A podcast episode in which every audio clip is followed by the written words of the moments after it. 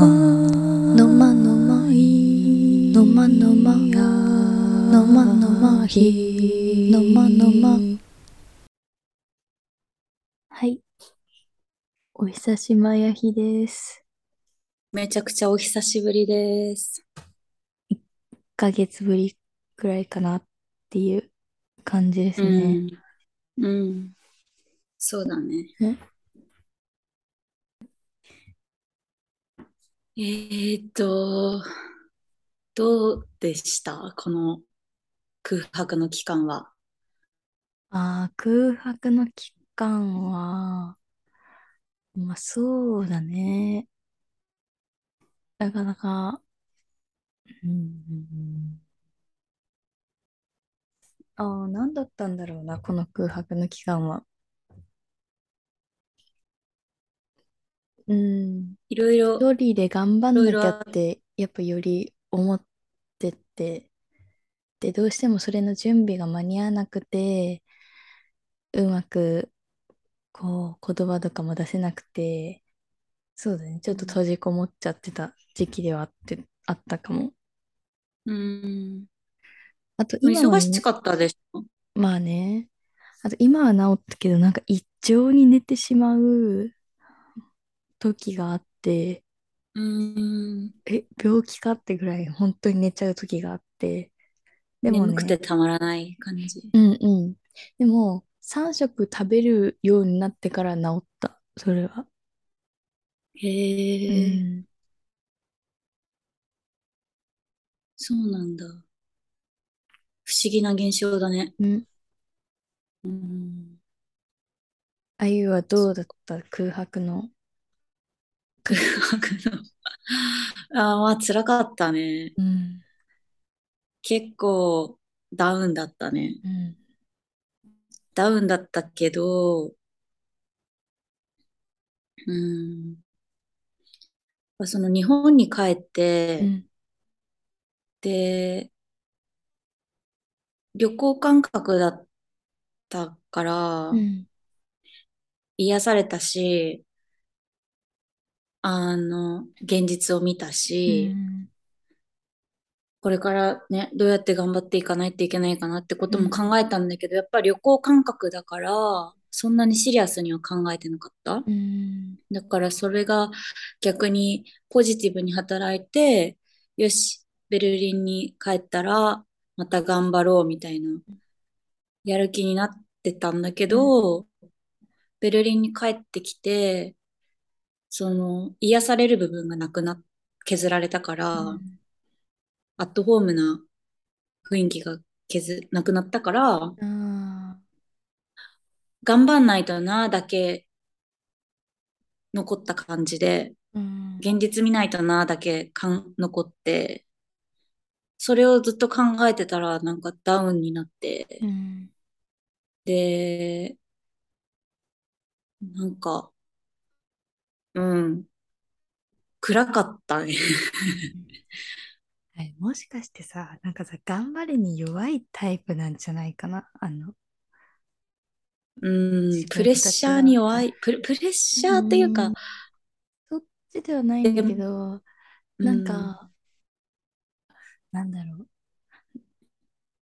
うーん、創作してる人、なんかこう、熱中して創作してる人が自分うに、ん、でもあなたも何か創作を頑張ってくださいみたいに言われた時にうん、うん、結構突き刺さって、で、うそれっん、ていうのはやっぱ自分取り残されちゃってる感じもあったりしてて、うん、プレッシャーには感じてないけど、やっぱなんか差を感じてしまっうた。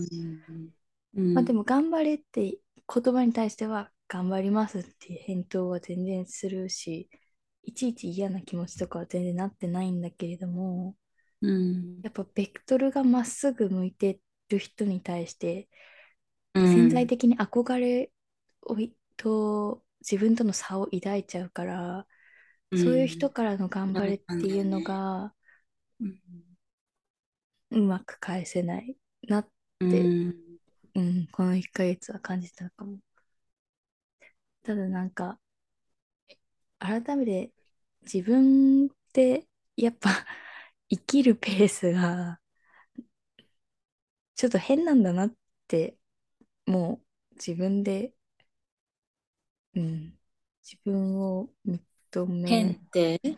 やっぱ生きるゆっくりってこと？ゆっくりだったり、たまに不思議なテンポになったり、なんかもうそれ自分にしかわからない。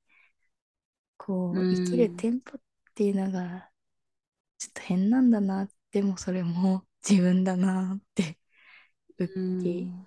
入れ始めてきた。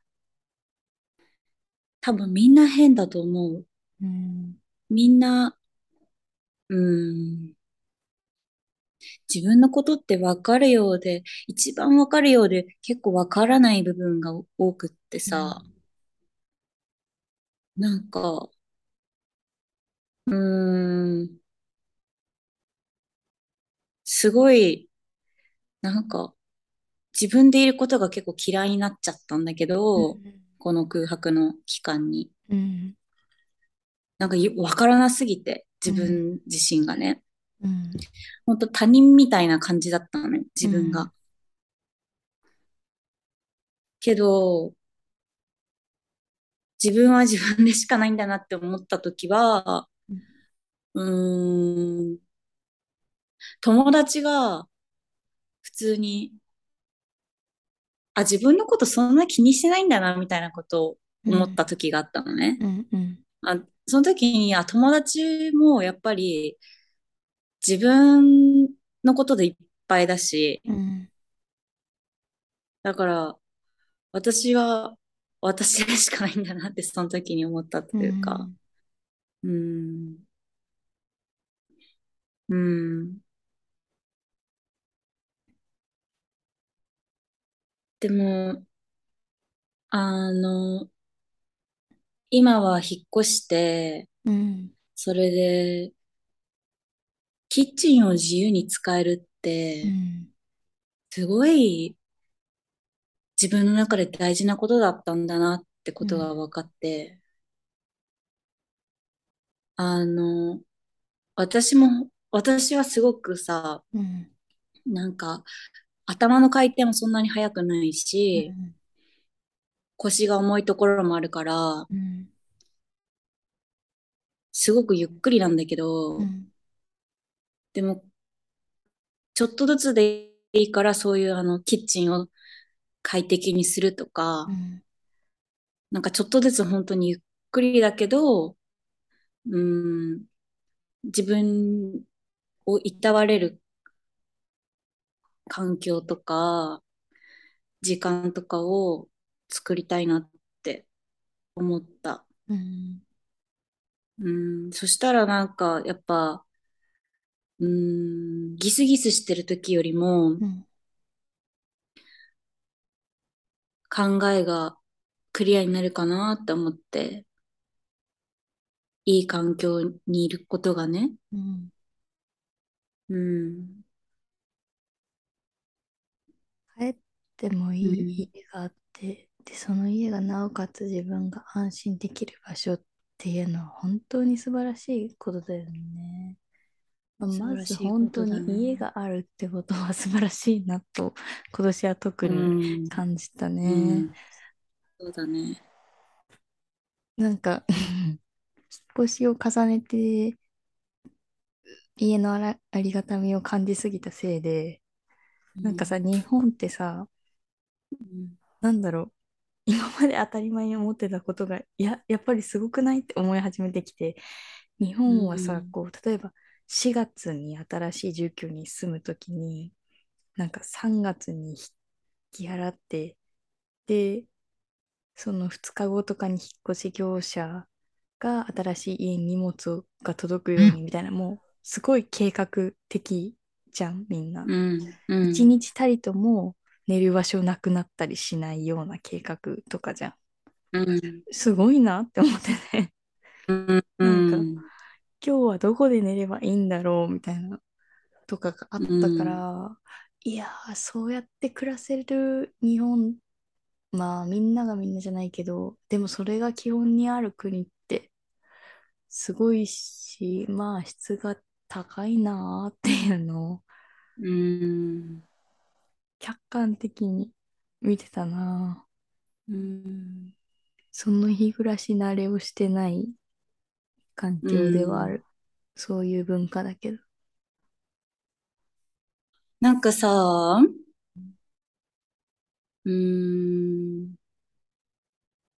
都会に住んでる人たち、日うん、本とかで、都会に住んでる人たちうん、でさ、いかにその自分が快適に過ごすかってことをうん、結構考えてると思うの。うん、まあその家にしても、家の出る時期、うん、入る時期のタイミングにしてうん、も、自分が野宿しないようにうん、快適にこうスムーズにね、滞りなく流れるように行くようにそういうシステムになってると思うんだうん、けど、設備とかも整ってるじゃん、家の設備とかもさ。うん、めちゃくちゃ快適に暮らせると思うのね。うん、でも、心がすごい本当に快適だなとか、リラックスできるなって思ってる人って、どれぐらいいるのかなって思って。うんまあ、うん、でも家の中ってさ、自分で空間作り上げれるじゃん。外観うは同じん。でも、中身は自分流で。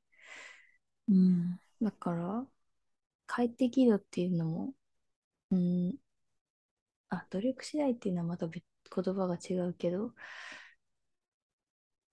うん、みんな快適だなっていうのはこう思ってるんじゃないかな。で、その、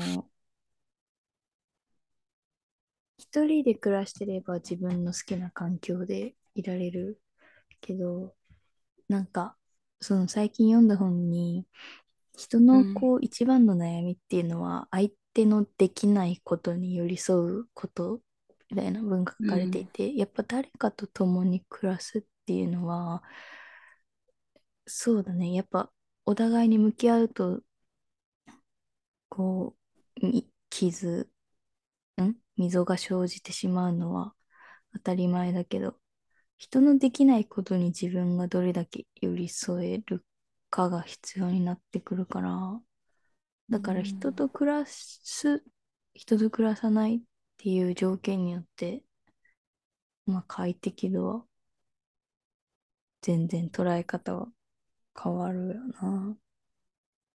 なんかその、私が言いたかったのは、うん。不便なところって残、残しておいた方がいいと思うんだよね。まあ、え、家の中において？うーん、家の中とか、なんか、いろんな設備とか、ああ街ー、まあ、中の設備とかば、にしても、まあ、漠然とこう山で暮らす、島で暮らすとか言ったときに、揃ってないものが多いから、あるもので何とかするってことにうん、近いうん。あんまりにも物が揃いすぎてたり、うん。快適な状況だと、うん。受け身になるなって思って。うん。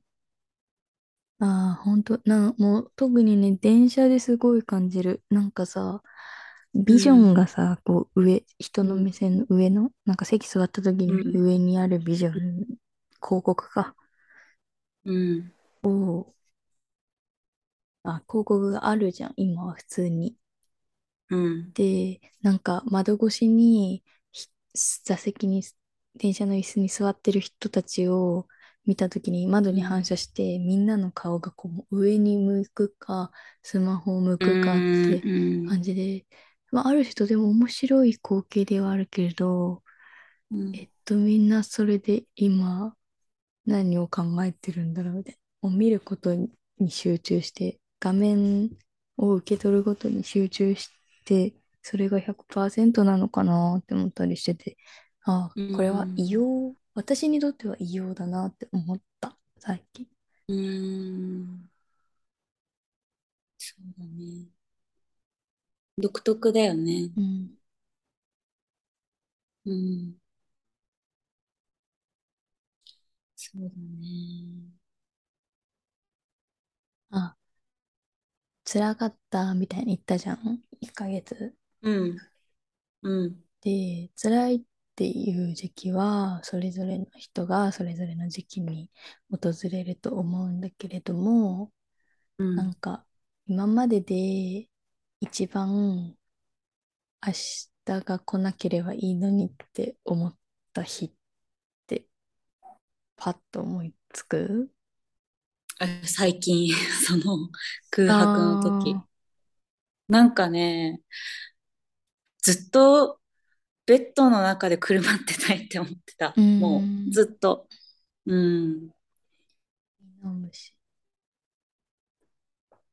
だから、鬱なのかなとか思って。まあでも、軽い鬱だとは思うけど、うん、そういう状態は鬱だったと思うけど、うーん。今回は、どうやって、うん、ちょっと気持ちが楽になったかっていうと、うん、同じ状況の人と話したり、うん、同じような状態の映画とか見たり、して、ちょっと気持ちが楽になった。うん、逆にすごく元気な人と会うのは本当に辛かった。うん。うん、そうだね。悲しいこととか、うん、辛いこととかは、きっとこう、後から役に立つっていうのは、まあ、役に立つっていうのは私は信じてて、なんだうん、ろうな。こんなに悲しいから何かの役に立たないわけないよなって、そういう気持うちん、があるうかな、いつん、も。ううん、役に立たないわけがないって思っていうる。ん。ずっと前にさ、うん、ポッドキャストで、うん、うん、自分が弱い立場になったりし、したときに、その弱ってる自分の気持ちがわかるから、うん、自分が例えば元気になったとしても、弱い人が周りにいたら、その人の立場を考えられるようになるよね。なりたいよね、みたいな話をしたのを覚えてる？うん。まあ、したかも覚えてね。ない。覚えてない。もう忘れますからね、私はよく。うん。したんでしょうね。それ、それも思い出して、うん。まあ、この気持ちは、まあ、わ、忘れないようにしたいなとは思ったけどね。うんうん。ああ、あのそう。さ、モダンラブのさ、うん、モダンラブのうん。日本版？東京版？みたいなのが出てて、ああ、出てるよね。面白かったよ。え、何が？全部見た？全部見た。全部は見てないな。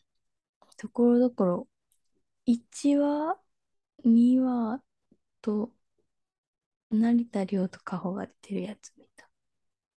ああ、3面。白かったよ。うん。面白かったと思った、私は。うーん。ねえ。まあ、日本版まだ全部見てないんですけど、え、一番面白かったやつ何ああいう的に？オリジナルのやつで、ニューヨあ、ークのやえっと、つ。日本の方。えーっとね、あの、中年の恋みたいなやつ。うん。あ、長作ひひろみのやつ見じゃあ、た。違う、違違う、うか。違う。その人じゃない。ああ、その人、それじゃない。あれちょっとなんか、怖かった。あの、うん、それじゃなくて中年の恋で、中年の恋、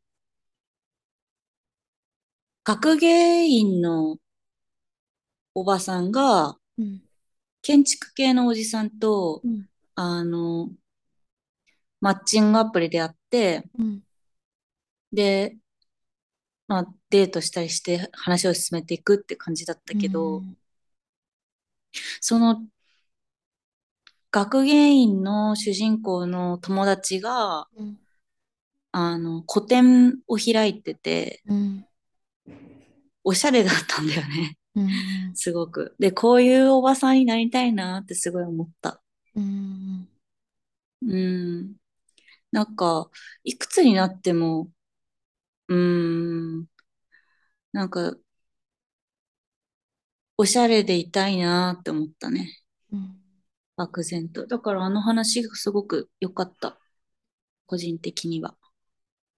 ああ、老いの、老い、老化する老いに対しての捉え方を改めて考えた、うん、月でもあったな。うーん。多いか。いい年の取り。方してるなっていう大人、うん。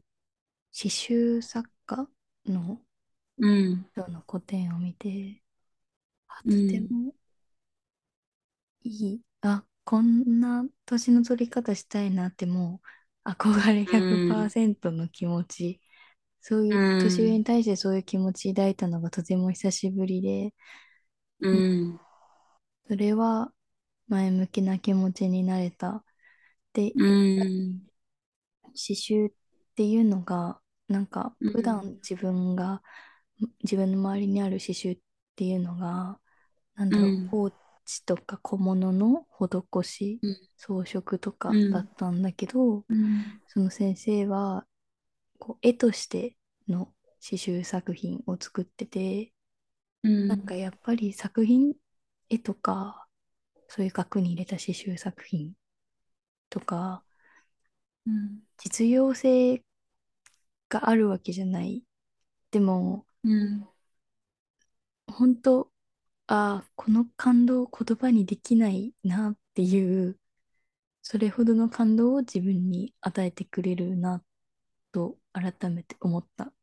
だから、うもろもろ芸術ん。作品、実用性を問われると答えにくいけど、うん、でも芸術作品はじ私が生きる上で必要なものだなっていうのは思った。うん。そういう活動を大人になってもずっと好きで続けている、うん、おばあちゃんかっこいいなと思っうたな。ん。あのさ、私はユーミンがすごく好きなんだけど、うん、ユーミンが最近50周年のアルバムを出して、うん、すごいよね、50周年って。それで、そのアルバムにあたって、ラジオで話してたんだけど、うん、そのアルバムは、あの、ラジオのリスナーとかからリクエスト形式でうん、自分の思い出と共に自分の好きな曲、アルバムに入れてほしい曲を、あの、リスナーから募集したのね、うん。郵便が。で、まあそこから、あの、トップ50曲かな？うん。を選んで、あの、収録されたんだけど、ユーミンがその今回のアルバムのテーマは、うん。生きることと死ぬことって言ってて、うん。やっぱりその50周年、50年ってすごいですねとかって言われるけど、まあユーミンはそんなの宇宙の歴史からしたら本当にもうクズぐらい小さい50年で、うん。人生ってなんて儚いんだろうって言。ってたのね。うん。だからその儚さが前面に出たアルバムだって言っうん。それを聞いたときに、うん、人生って本当に儚いよなとか思って、なんで生きたり死んだりするんだろうなとかって思って、私の人生も本当にちっぽけだし、うん、別に今死んだところで何にも何にも影響されないんだろうけど、うん。なんか、うーん、だからどう生きたいって答えが全然見つかってないんだけど今は。うん。でも、儚いなーってことは私もただ漠然と思った。ユーミンの話を聞いて。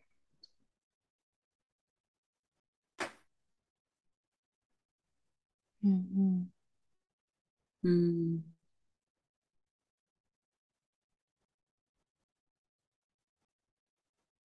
まあ、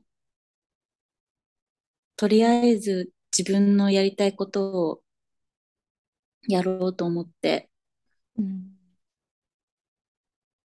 来月とかかな、ぐらいに、あの、シチリア島に行こうと思ってます。一人旅。いいね。そう。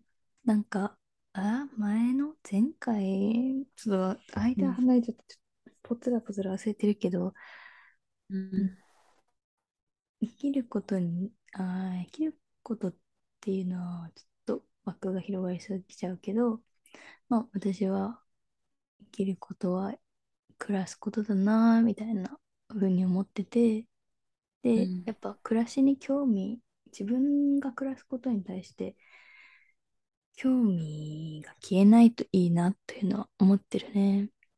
で、うん、あの、毎日目新しいことをしたいとかではなくて、今、秋で、日本は、秋うん、は、やっぱ、晴れてる日は美しいね。夕焼けとかも、なんか、美しく感じる。こう、美しく思ってることを、うん、忘れちゃダメだよな、とか、あと、うん、これを朝ごはんに食べたいって思ってワクワクしながら寝るとか、うん、明日の朝パンがある、嬉しい、ワクワクとか、うん、うん、そういう些細な暮らすことに、うん、うん、興味がある人生だといいかなっていうのをう思うん、ね。旅に出て、あったら知らない街に行って感動する。その感動が何かは行かないとわかんないけど。うん。うん、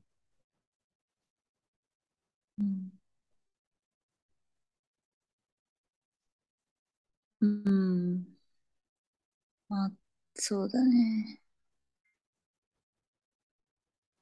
じゃあ、あの、自分が何食べたいなとか、どこ行きたいなって思ったら、なるべくすぐ行動する時間を作りたいなって思う。うん。どうしても時間とか作れない時あるけど、でも、その気持ちが新鮮なうちになるべく食べたり、なるべく行ったり、なるべく、あの、行動ししたら、うんやっぱり、うん、エネルギーにはなると思うんだよね。うんだから、徐々に、あの、上がってきたから、気持ちは。うんまあ、ずっとは続かないなって思ってる。そうんの暗い時期も。うんうんうん。上がってきた？気持ち。ああ、うん、でも、なんだろう。さっき質問した今までで一番明日来なければいいなって思った日があうん、ったから、私は過去にう2ん、年前く、う2年ん。なんかコロナ発生して初めの時期にあったから、うん、だからその深い、うん、一番深かった経験があるから、だから大丈夫だっていうクッションにはなってる。その後うん、うんそっかそっに、か。また辛くなっても、うん、あの時期乗り越えてたから大丈うん、夫だ。うん、あの辛いことが役に立ったってこう、時間が経って思えたから、まあ、それが辛いことが自分の支えになったんだな。うん。最近さ、そうん、の、友達のうん、同居人が、うん、おじいちゃんだったんだけど、うん、亡くなって、うん、私もまあ何度か会ったことあるから、一緒にごうん、飯食べたりしたことあるから、うん、すごくびっくりしたのね。うん、確かに体調は悪かったんだけど、うん、あまりにも急だったから、うん、それで、まあ、その子の家もよく行くんだけどさ、あの、おじいちゃんが残したものがあまりにも多くって、うん、すごくアートに興味がある人だったのね。うん、で、生まれたところがフランスうん、の、えっと、ノルマンディってところで、うん、あの、海に囲まれて育ったから、バスルームがね、もう海なの、そこの空間が。もう異世界なのよ。うん、で、なんかトイレで用を足してるときにいつもこうやって、あ、海だ、海の中にいるみたいだなって見てるんだけど、なんか確かに生きてたんだな、あのおじいちゃんはって思ってそこの空間に行くたびに。そこに行くとなんか、あ、美しいなって思うね。トイレだとなおさら考えるよね。一人うの空間ん。だし。もう本当に物が多くて、残したものが多すぎて、もうまだ、まだいるよみたいな感じなのね。本当に。存在感強いの。うん、死んでもなお。なんかでも、生きてる人からすれば、それは、ある意味、癒しになるというか、うん、うん、確かに死んでしまったっていう、聞いた時はすごく悲しかったけうん、ど、でも、身近に感じるんだよね。トイレとか、その家に行くと。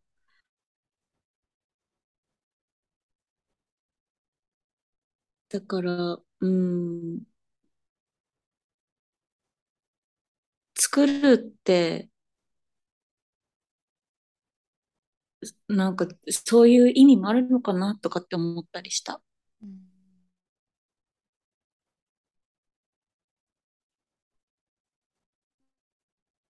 アーティストの友達と話してたけど、残したいっていううん、気持ちがあって、今作ってるって話をしてて、うーん、